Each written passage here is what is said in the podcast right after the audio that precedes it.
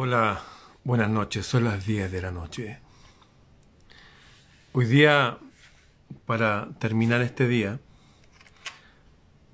voy a hablar derechamente de las claves para hacernos libres, para liberarnos, para ser libres. Como usted sabe, libertad es no tener obstáculos para crecer. Viene una palabra europea que es leud, ser libre de crecer, de ser, de sentir. No hablo de libertinaje, de locura. Hay gente que no sabe qué hacer cuando es libre. No todos están preparados para la libertad. Les contaba yo que incluso he estado en lugares mágicos y maravillosos, de naturaleza pura y excelsa, y los que estaban conmigo no, no resistían eso, tenían que fumar marihuana o tomar alcohol porque para sintonizarse. Así de loca puede ser la gente, así de desviadas pueden estar. Voy a hablar de libertad para los que desean libertad, necesitan la libertad, la imploran, la entienden y pueden usarla para beneficio propio y de los demás. Voy a hacerles una pregunta. ¿Qué es gramática? ¿Qué es gramática? ¿Alguien sabe lo que es gramática? Gramática es el arte de leer. El arte de leer. O sea, leer no es leer nomás. No. Leer es un arte. Uno puede leer de correo. No, leer es un arte. El otro día leía una historia muy hermosa de un hombre cuando fue al Taj Mahal. Y la leía deteniéndome mucho más allá de la coma y del punto seguido. No, leía para que las palabras llegaran a nuestras almas y tuvieran sentido. Gramática es el arte de leer y es una de las artes liberales. Es una de las artes que nos legaron nuestros ancestros la divinidad para hacernos libres si usted no tiene la costumbre de leer, no sabe leer, leer con arte. Yo sé que usted puede entender las letras y las palabras y más o menos decir frases nada, sí, seguro. Pero el arte de leer es un arte, solamente se domina a través de la práctica, del oficio, de ejercer la lectura.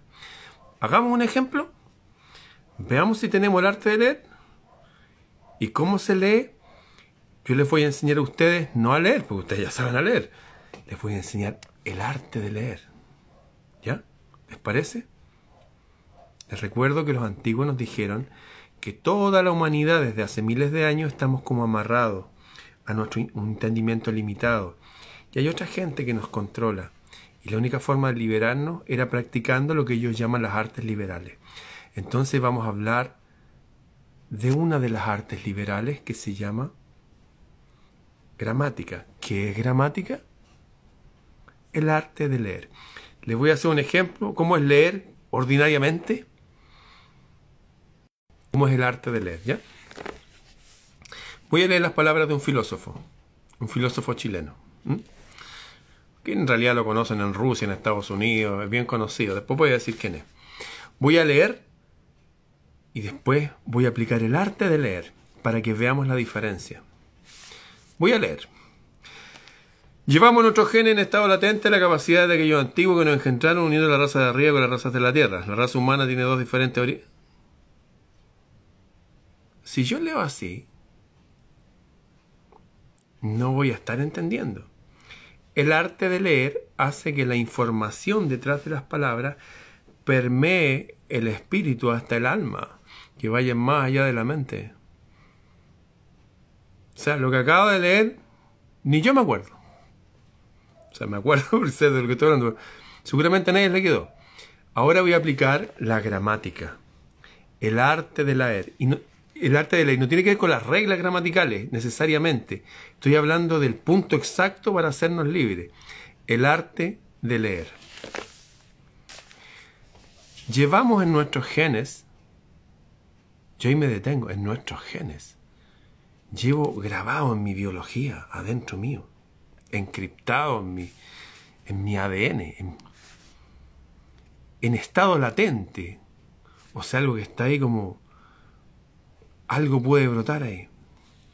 Llevamos en nuestros genes, en estado latente, las capacidades de aquellos antiguos que nos engendraron. Yo llevo en mi ser las mismas capacidades que los primeros superhumanos o divinidades que estuvieron aquí. Miren a lo que llegué, aplicando el arte de leer. Así como leía antes, como que... Ah, ¿Entienden? Voy a repetir. Gramática, una de las artes liberales. ¿Qué es la gramática? Es el arte de leer. Como aquí me están opinando, es leer con sentimiento, con intención, con sentido. ¿Para dónde va esta cuestión? Con sentir, saborear lo que está diciendo. La forma en que nos han enseñado a leer es la forma en que leen los robots. Y robots es una palabra checa checoslovaca, que significa esclavo. ¿Ya? Gramática es el arte de leer. Voy a leer de nuevo. Por eso que yo a veces leo media página y ha pasado una hora. Porque con esa media página basta como para alimentar el alma. Por eso, si usted dice, no, es que yo no leo nunca, lea con el arte de leer y una sola página lo va a alimentar, o media página. Llevamos en nuestros genes, dentro nuestro, en estado latente, las capacidades de aquellos antiguos que nos engendraron, uniendo las razas de arriba con las de la tierra. A ver, a ver, a ver. Aquí ya está hablando de dos razas. Las de arriba. ¿Arriba dónde? ¿Qué hay arriba? El techo, no, pues el cielo, las estrellas. En ese párrafo, que al principio cuando leí sin arte, sin gramática, no se entendió nada, ahora no solamente se entiende muchísimo más, sino que se abre una puerta gigante. Llevamos en nuestros genes, en estado latente, las capacidades de aquellos antiguos que nos engendraron. ¿Qué es engendrar? Que nos dieron la vida. ¿Cómo nos engendraron? Uniendo las razas de arriba con las de la tierra. De esto se habla en todos lados. Si usted tiene una Biblia, en el capítulo 6 habla de esto. Dice que los guardianes de la tierra, habían guardianes, gente que cuidaba. Ángeles le llaman a otros lados. Viendo que las mujeres eran hermosas, se unieron a ellas y las tomaron por esposas. No es que las violaron, no, las tomaron por esposas y les enseñaron a su hijo, no es que las dejaron, no, criaron a sus hijos y les enseñaron el arte de hacer y tocar instrumentos musicales, el arte de escribir, dicen también, el arte de fundir metales, el arte de sanar por plantas y piedras, el arte de observar el cielo y entenderlo. En fin, llevamos a nuestros genes en estado latente las capacidades de aquellos antiguos que nos engendraron, uniendo las razas de arriba con las de la tierra. Estoy leyendo de un filósofo algo que se repite una y otra y otra y otra y muchas veces. Pero yo no lo estoy leyendo como los leerían, eh, no sé, habitualmente cualquier persona. Yo los leería con la gramática de los antiguos. Ayer hablamos con mi amigo Siley Mora, que, que es un poeta, un escritor, un etnógrafo, en muchas cosas. Y hablamos del poder de las palabras. Y hablamos de que habían unas musas que nos inspiraban. Unas potentes energías del cielo, de donde dicen que vienen nuestros ancestros, para aún potenciar nuestras intenciones de querer liberarnos. Para los que se unan recién estamos recordando que todos los antiguos hablaron de que estamos en un mundo raro.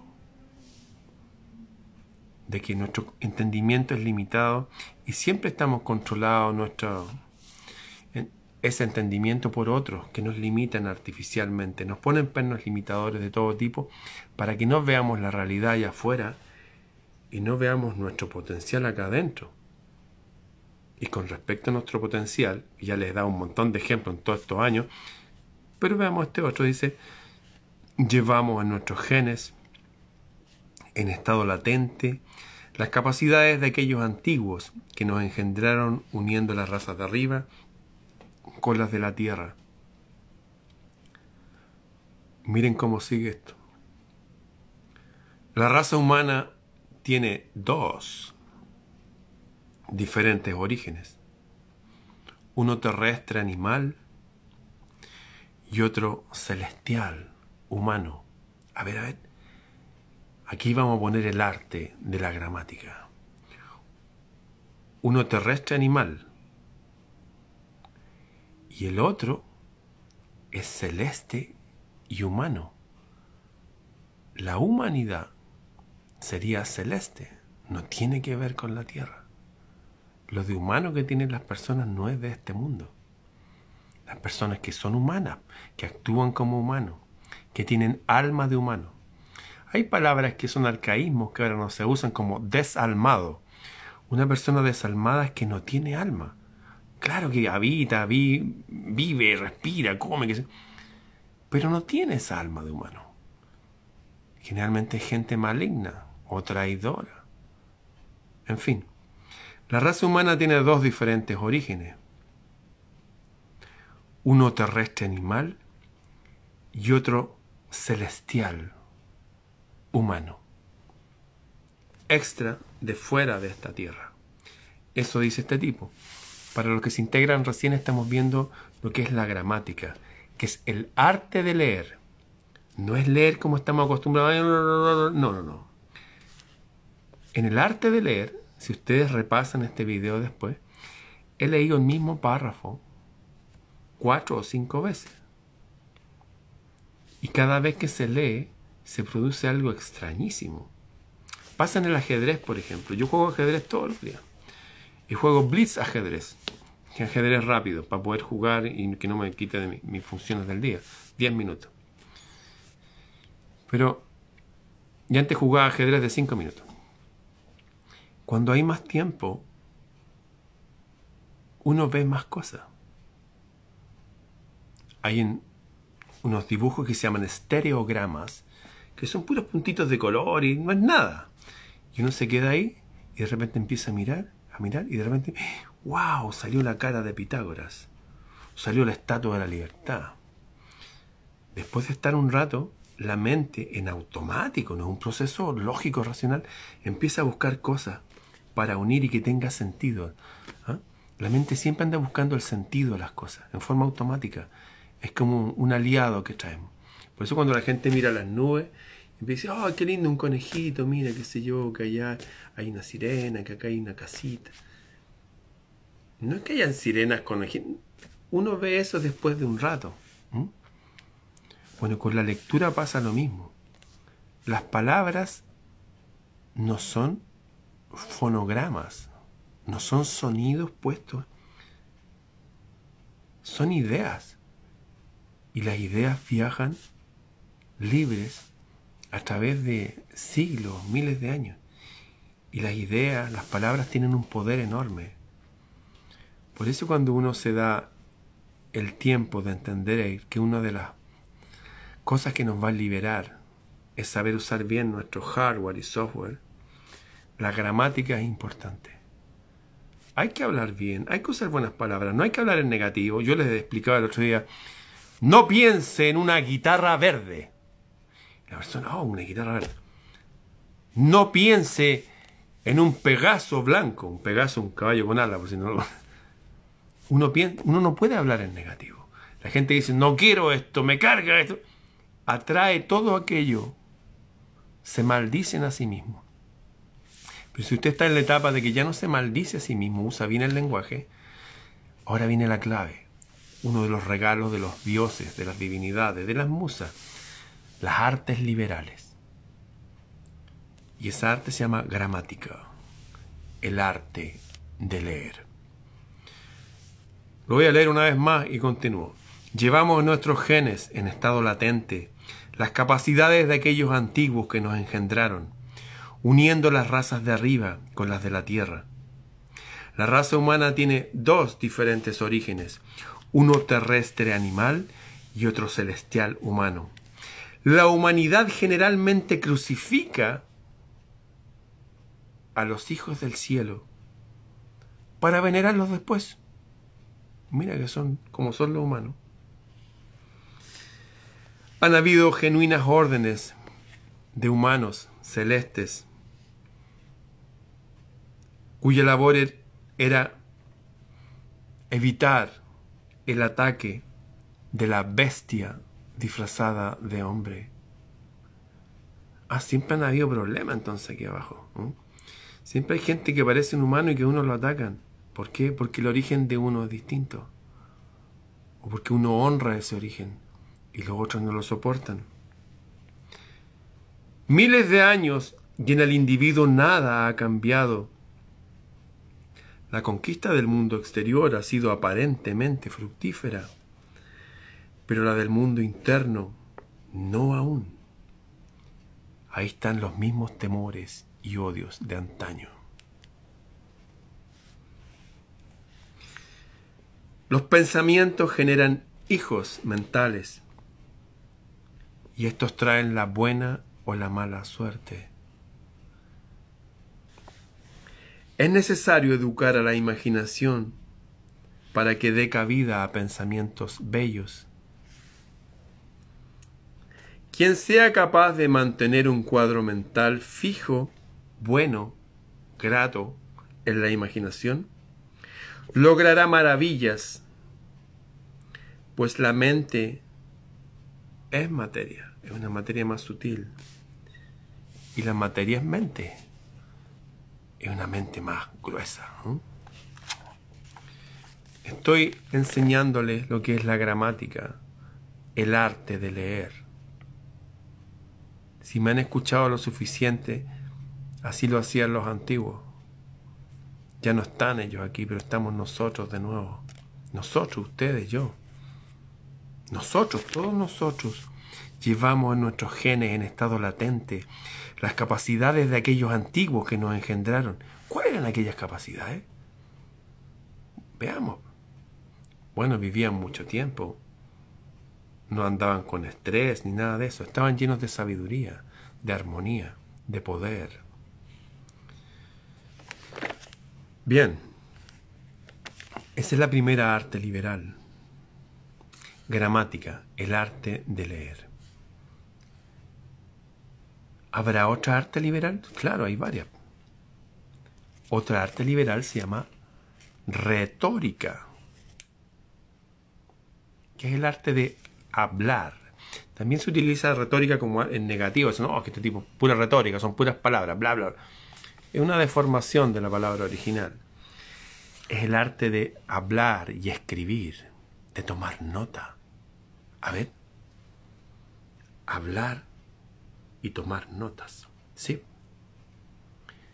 Esto que estoy leyendo son notas que un ser humano tomó. Usted no necesita ser un super ser humano para tomar una nota, para escribir una palabra, algo que le llamó la atención. Por ejemplo, Devas. Deva. ¿Qué es Deva? Significa ser de luz en sánscrito. Deva, divinidad, divino. De tener sus cuadernos de nota, como yo tengo los míos. ¿Ah? Tomar apunte. Leer bien el arte de la gramática es fundamental. Usar la retórica, tomar apunte. Yo les recomiendo que tengan un cuaderno. Y si quieren al cuaderno, pónganle un forro bonito, un cuero, una madera, no sé, adórnenlo. Eso. Porque mientras más energía le pongan, el subconsciente dice, oh, esto es importante. Y lo toma más en serio. De hecho, les voy a leer de mi último cuaderno personal que estoy escribiendo algunas notas. Este me lo regaló mi amigo Gabriel Martina, que ahora está en Miami. Gramática, retórica, el arte de hablar y escribir. Lógica. ¿Qué es lógica? El arte de pensar. La lógica está antes de la gramática y de la retórica. Uno aprende a pensar, a dominar sus pensamientos. Hay gente, por ejemplo, que logra cambiar por un instante su vida. Y dice, me gustaría hacer esto, me gustaría hacer lo otro, conocer a alguien, hacer algo entretenido. Y de repente eso aparece. Pero la persona dice, no, esto no es para mí. O se asusta. O, no sé, su estado anímico cambia. Y es porque no han aprendido a pensar. Hay un arte para leer, para hablar y escribir, y también para pensar. Uno no puede guiarse por el pensamiento que uno tenga en un momento. Porque si uno, por ejemplo, está en un momento de, no sé, de exaltación, de enojo, uno no puede tomar decisiones. Porque la decisión no se va a basar en la verdad, en lo correcto, en lo verdadero. Se va a basar en el enojo. O en la tristeza. O en la desidia, que no tengo ganas de hacer nada. Por eso, entender que el pensamiento es más puro y más claro mientras más control tenga uno de ellos. ¿Cómo se controla el pensamiento? Ahí nos sirve el arte y la belleza. Cuando uno empieza a disfrutar de las cosas que aún quedan para disfrutar, de la luz del sol, de la brisa, de los colores de las hojas al atardecer, sobre todo acá estamos ya entrando al invierno. Cuando uno disfruta, cuando uno lo pasa bien consigo mismo, el pensamiento empieza a, a moldarse al espíritu. Cuando uno está incómodo, cuando uno no disfruta, el pensamiento pulula como una nube negra sobre uno, atrayendo todo aquello que uno no desea. Es como que la buena y la mala suerte están en uno, según cómo pienso, cómo siento, cómo me expreso. Entonces, hasta ahí tres artes liberales. Gramática, el arte de leer. Retórica, el arte de hablar y escribir. Y lógica, el arte de pensar. Voy a. Les voy a leer eh, lo que nos dejaron los antiguos, que son unas especies de. Para algunos será una. Una poesía, una, unas ideas generales. Pero para los antiguos se llamaban musas. Que decían que todas estas cosas, el arte de leer, de pensar, y hay más, ¿ah? Está la astronomía, el arte de la estrella, está la gimnasia, el arte de cuidar el cuerpo, está la música, ciertamente, el arte de disfrutar de la bella música y o de interpretar un, instrumento musical. El arte de amar, me dicen, y ciertamente son artes superiores también, que uno los puede disfrutar cuando uno es libre. Pero para amar bien uno tiene que primero ser libre. Primero uno tiene que liberarse. Bien. Para los antiguos entonces habían una, una serie de divinidades, de ancestros nuestros, que al ver esta esta siembra que dejaron acá, con esta mezcla de seres de la tierra y del cielo, nos dejaron una guía y una inspiración para poder trascender. ¿Se acuerda lo que significa trascender? Atravesar subiendo la vida. Hay una musa que se llama Calíope, también conocida como la, la de la bella voz. Calíope, la de la bella voz se simbolizaba con una corona de laurel y una lira. Una lira es como una, una pequeña arpa. Ella es la que inspira la elocuencia, hablar bien. Calíope. Este lo puede escribir usted si quiere. Para los estudiantes, por ejemplo, que necesiten dar un discurso, hablar en público, tal vez sería inteligente tener como metáfora, si quieren, o como algo más profundo a Calíope. Calíope, elocuencia, belleza en el hablar. Poesía épica, heroica. Hablar con, con poder, como algo épico. Como cuando, no sé, redactaron El Señor de los Anillos o el Mahabharata, unos libros más antiguos de la India. Esa es una de las musas. Hay otra que se llama Clio. Clio que mi amigo Siley habló Clio también como que también tenía que ver con hablar, sí. Clio es un poco más con más con más teatro, ¿ah? en el sentido de que con gloria, son hablar, pero hablar como cosas epopeyas, eh, poderosas. De hecho, el, el símbolo de Clio es un libro abierto y una trompeta. En todo el arte antiguo, yo hice un curso de simbología en el arte en el, Museo de Bellas Artes de Santiago de Chile hace años atrás. Y nos enseñaron distintos símbolos que significaban distintas cosas. Por ejemplo, un águila en un cuadro significaba la presencia de Dios, de Zeus. O una pareja de perros significaba que el amor, había amor fiel ahí. Si había un viejo con barba, sabiduría, etcétera, etcétera. En el caso de Clio, si había alguien que estaba inspirado por esta musa, simplemente un libro abierto al lado de una trompeta, uno dice, wow, La presencia de la divinidad aquí, de la musa, de Clio. Teníamos Calíope, la de la bella voz, y Clio, la que ofrece gloria. Hay uno que se llama, le dice la amorosa, la amorosa, Erato, Erato la amorosa. Y tiene que también ver con escrito, pero tiene que ver con poesía amorosa, poesía amorosa para despertar amor, y amor real, desde despertar la filia, que es el amor de, oye, que me siento bien contigo, como te conocí hace tiempo. O el ágape, wow, yo admiro a esta persona, me encanta escuchar. O el eros, wow, quiero abrazarla, olerla, sentirla. Hay una de las musas, que es Erató, la amorosa, eh, se representa como coronada con flores, con rosas, y también tiene una cítara, una especie de arpa. También se dice que fue amante del dios Apolo. Bueno, Calíope también fue amor del dios Apolo y de ahí salió Orfeo.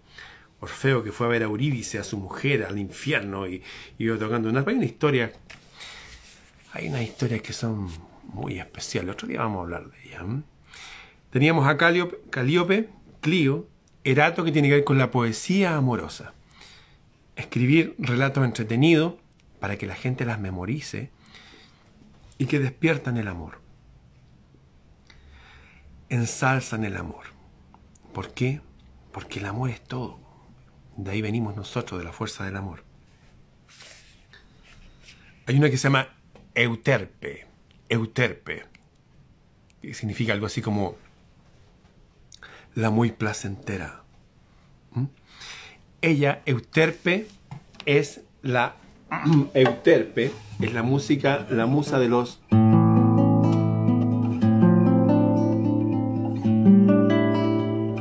la musa de los músicos, Euterpe. Ella también tiene una corona de flores, eh, así también la, representan a veces en, en el arte griego, qué sé yo. Hay una que se llama Melpómene, Melpómene, que es la melodiosa. ¿Mm? También se habla de que presenta la tragedia, cosas que han pasado con muchos sentimientos como un arte para que las personas comprendan. Y también Melpómene dicen que es la que despierta el ingenio y la imaginación. Melpómene es la única que sale con una máscara no sale su cara. Cuando uno ve una estatua que hay una persona con una máscara y vestida así como con grandes ropajes, así como... Ella es Melpómene. Hay otra que se llama Polimnia. Polimnia es algo así como poli, muchos, himnia, himnos, muchos himnos. Siempre se muestra vestida de blanco, solamente una mujer con vestido blanco. Y tal cual como está la otra erato de poesía amorosa, la, polimnia eh, solamente son la poesía sagrada, el canto y la poesía sagrada. Mantiene siempre viva la llama que alimenta la conciencia de la divinidad. La divinidad allá, la divinidad allá arriba. Está Talía, que es un nombre que se ha usado también para ponérselo a las hijas, a veces Talía. Uno no llama a una hija Euterpe, suena como raro, ¿cierto? Pero Talía suena como, por lo menos en, para los hispanos suena como bien. De hecho, Talía significa algo así como festiva. Y tiene que ver con la comedia, así, reírse, qué sé yo, y jajaja, y pasarlo bien. Y la poesía bucólica. Hay otra que decían poesía amorosa, poesía de los dioses, poesía histórica, como Clio. Clio habla de historia, cosas históricas. Pero esto es poesía bucólica. Y una palabra rara, es bucólico, como book, como alcohólico. que eh, Son como palabras que están cayendo en el arcaísmo porque no las usamos. Pero un ambiente bucólico significa un ambiente campestre. Imaginémonos un río, un arroyo, ni siquiera un río, una corriente de agua, unos sauces, unos cerritos más allá, todo verde, unos perritos, una, no sé, una cesta con una merienda, una pareja, unos niñitos. Eh, eso, el campo, el campo, vida rural. ¿ah? Talía entonces tiene que ver con la comedia. Las personas que trabajan o necesitan en su arte, su oficio, su trabajo, que es la palabra que usa la gente, ser más como entretenido, más alegre, o derechamente comediante. Talía. ¿ah? Tiene que ver con la comedia y la poesía eh, bucólica. Y para los que bailan está tercicore, que significa la que deleita con la danza. Porque la danza también tiene que ver con una de las artes liberales, que es la gimnasia, mover el cuerpo. Eso hace que fluyan todos nuestros fluidos. Eh, no sé, ustedes saben, la endorfina, que es morfina natural, energía. Tercicore tiene que ver con la danza y se le representa a una mujer con guirnalda y tiene que ver también con los coros. También fue mujer de Apolo.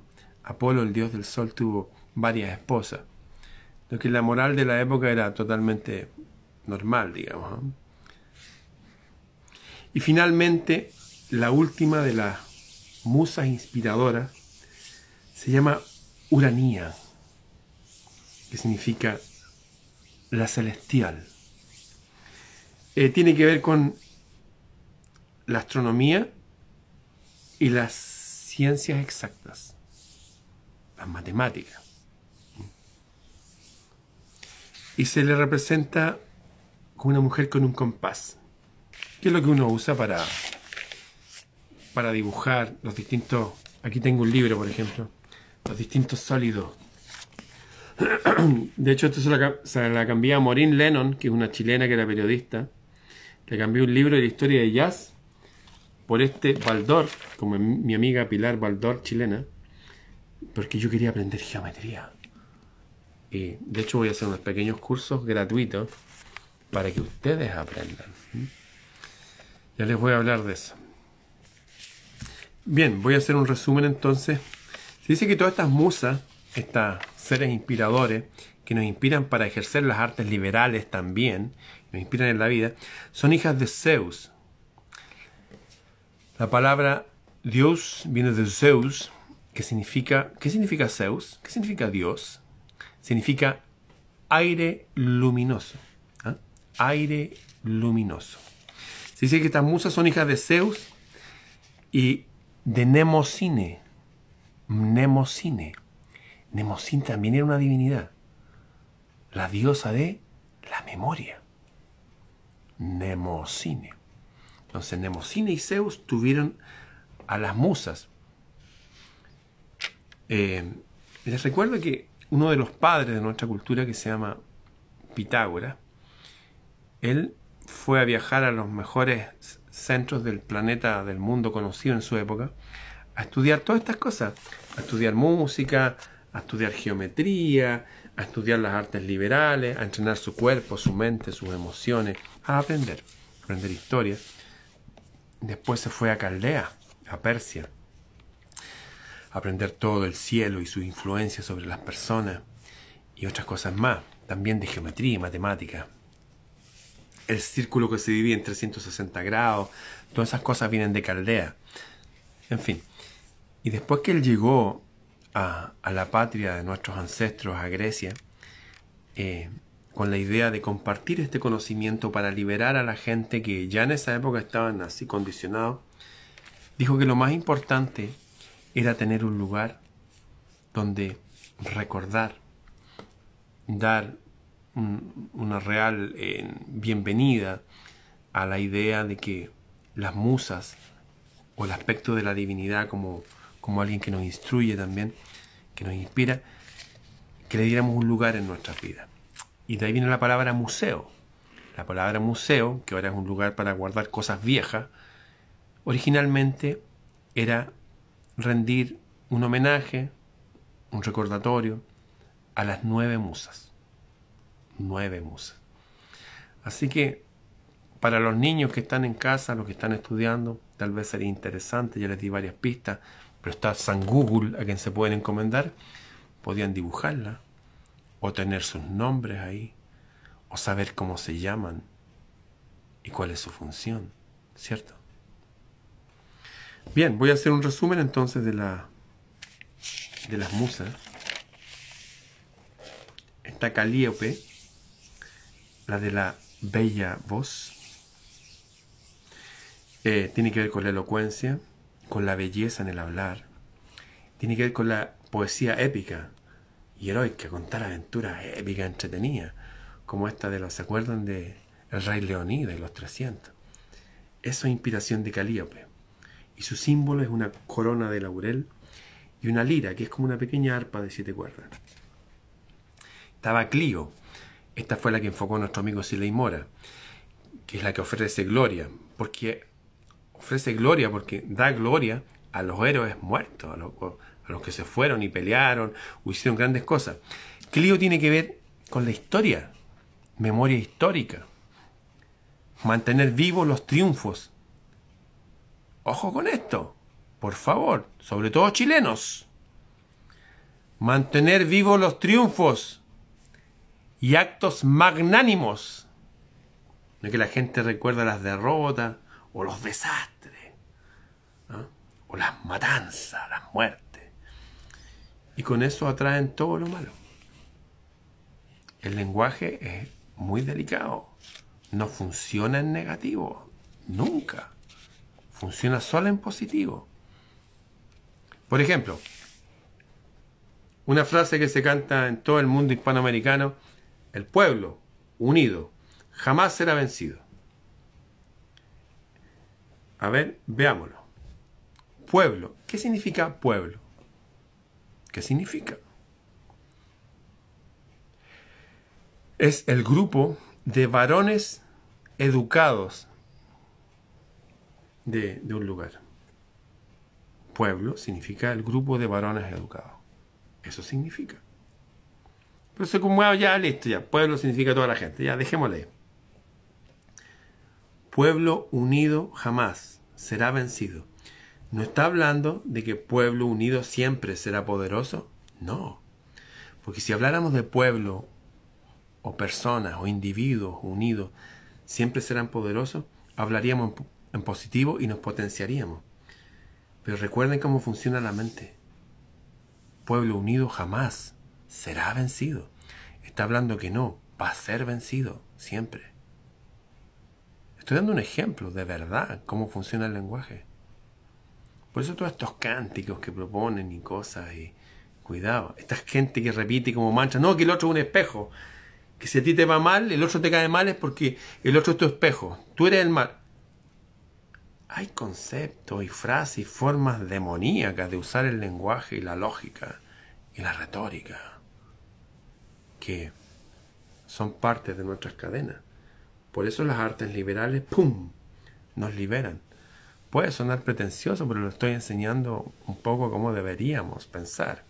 Bien, Calíope, la de la bella voz, tiene que ver con la elocuencia, belleza, poesía épica, heroica, corona de laurel y una lira, ese es su símbolo.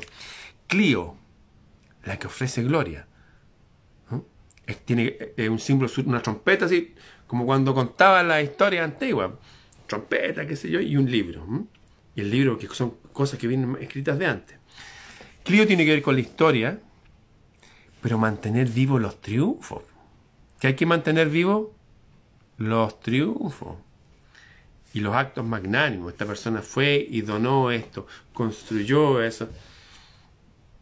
Su símbolo, trompeta y libro abierto. Y estaba el amor, la de la poesía amorosa, para darnos energía, para despertar de nuevo esa, no sé, esa parte adolescente que a veces que uno dejó perdida en el pasado, cuando solamente era entretenido estar abrazado, y olerse y besarse, que a veces esas cosas se quedan atrás. Y ahí están las personas, una pareja ahí comiendo con la otra en un restaurante así. ni siquiera se miran. Miran el celular. No. Entonces también había una forma de volver a inyectar en este robot biológico humano Erato, la poesía amorosa. Ella está también coronada con rosas que las rosas tienen que, bueno, su fragancia, el amor, esas cosas abiertas, ¿sí? Y una cítara, ¿eh? que la cítara era para cosas más populares. Estaba Euterpe, la muy placentera, que tiene que ver con la música, era una mujer coronada de flores diversas. Está Melpómene, la melodiosa, que también hablaba de la tragedia. Clio, la historia y las cosas positivas. Melpomene también puede hablar de tragedias, contar tragedias, y, pero también aprender de eso, porque despertaba dice que despierta el ingenio y la imaginación. Podemos contar la tragedia de lo que pasó en Troya, y la gente murió, qué sé yo, y mataron a Héctor. Bueno, pero también está el ingenio de cómo resolvieron todo eso y cómo se fueron de ahí, qué sé yo.